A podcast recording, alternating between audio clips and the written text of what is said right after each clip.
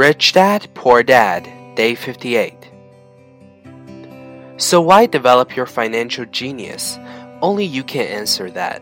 I can tell you why I have been developing this area of my intelligence.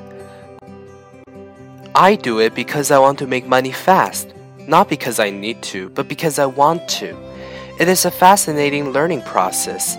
I develop my financial IQ because I want to participate in the fastest game and biggest game in the world.